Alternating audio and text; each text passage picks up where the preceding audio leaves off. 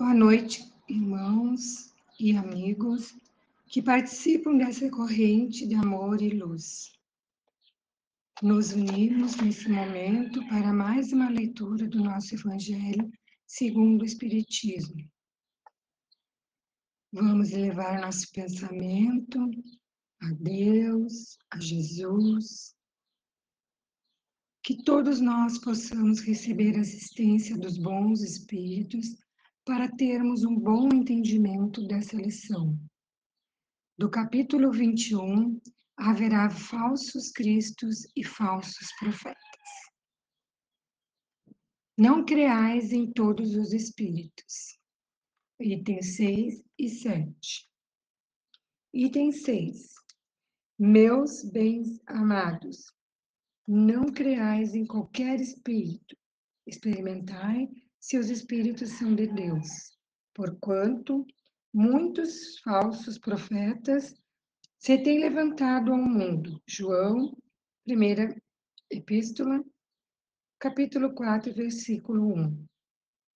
Item 7. Os fenômenos espíritas, longe de abonarem os falsos cristos e os falsos profetas, como algumas pessoas apraz dizer, golpe mortal desfere neles. Não pensai, não pensais ao Espiritismo prodígios nem milagres, porquanto ele formalmente declara que os não opera. Do mesmo modo que a física, a química, a astronomia, a geologia revelaram as leis do mundo material, o Espiritismo revela outras leis desconhecidas, as que regem as relações do mundo corpóreo com o mundo espiritual. Leis que, tanto quanto aquelas outras da ciência, são leis da natureza, facultando a explicação de certa ordem de fenômenos incompreendidos até o presente. Ele destrói o que ainda não restava, ele destrói o que ainda restava do domínio do maravilhoso. Quem, portanto, se sentisse tentado a lhe explorar em proveito próprio os fenômenos, fazendo-se passar por Messias de Deus, não conseguiria abusar por muito tempo da credulidade alheia e seria logo desmascarado. Aliás, como já se tem dito, tais fenômenos, por si sós, nada provam.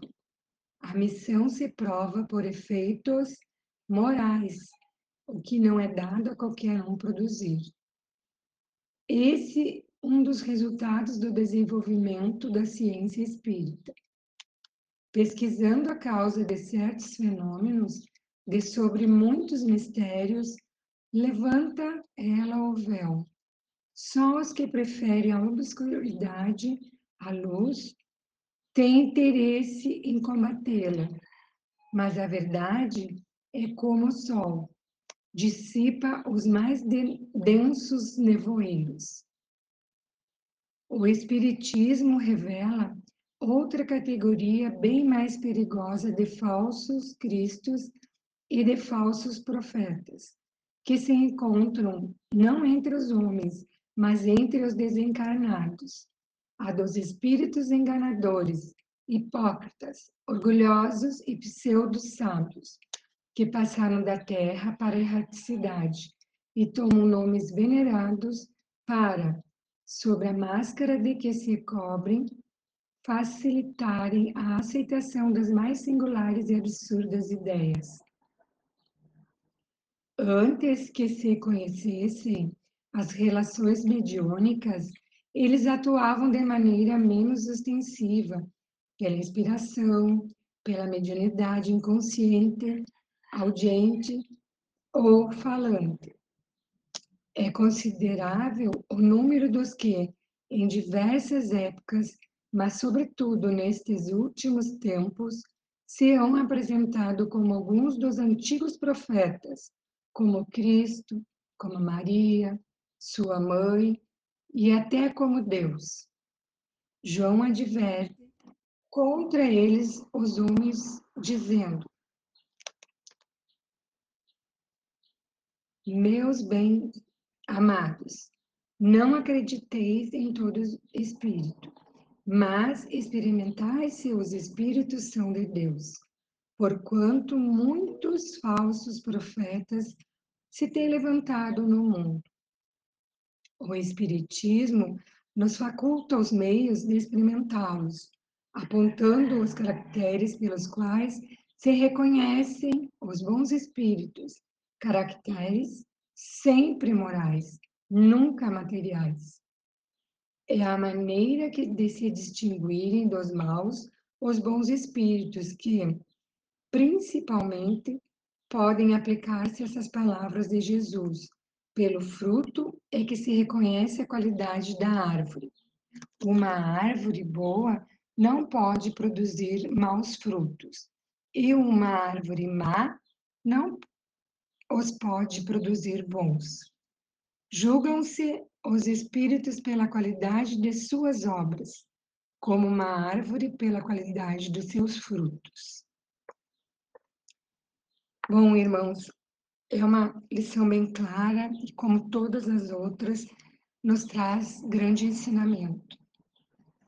Que precisamos analisar as comunicações, pensar bem antes de nos deixarmos enganar, de refletirmos se aquela mensagem, se aquela comunicação está trazendo os ensinamentos do Cristo, se tem caracteres morais. Se não for assim, nós já sabemos que, que não deve ser de bons espíritos, de mãos que estão para nos auxiliar e nos trazer as mensagens que precisamos para crescer, para aprender mais nessa caminhada. Aproveitando esse momento, vou fazer uma leitura do livro Vivendo o Evangelho de André Luiz, reforçando né, uh, o que a gente acabou de ler. Como acontece no mundo corpóreo, no outro lado da vida também existem inúmeras opiniões à sua volta, e sugestões alcançam-lhe a mente sob a forma de ideias e impulsos. Amor ou ódio, descrença ou fé, preguiça ou trabalho, fraqueza ou coragem, violência ou brandura, comodismo ou esforço, intolerância ou compreensão, desespero ou esperança, desânimo ou otimismo, vingança ou perdão, cólera ou paciência, aflição ou calma. É claro que o caminho a seguir depende de você, mas não esqueça a recomendação do apóstolo João e analise sempre se esta ideia ou aquele impulso estão de acordo com as lições do Evangelho.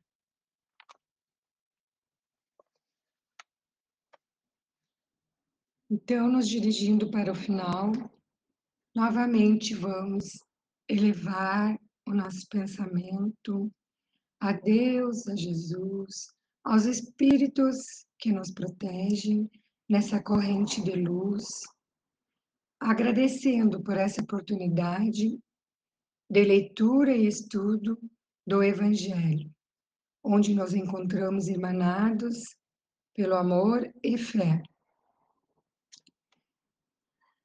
que os espíritos que se encontram em sofrimento no plano físico ou espiritual sejam, sejam envolvidos nas vibrações de amor, de esperança e de paz. Pedimos que não lhes falte a fé, a proteção e o amparo nesses momentos tão difíceis. Pedimos pela nossa casa espírita Eulália Nogueira, muita proteção e luz na continuação de todos os trabalhos.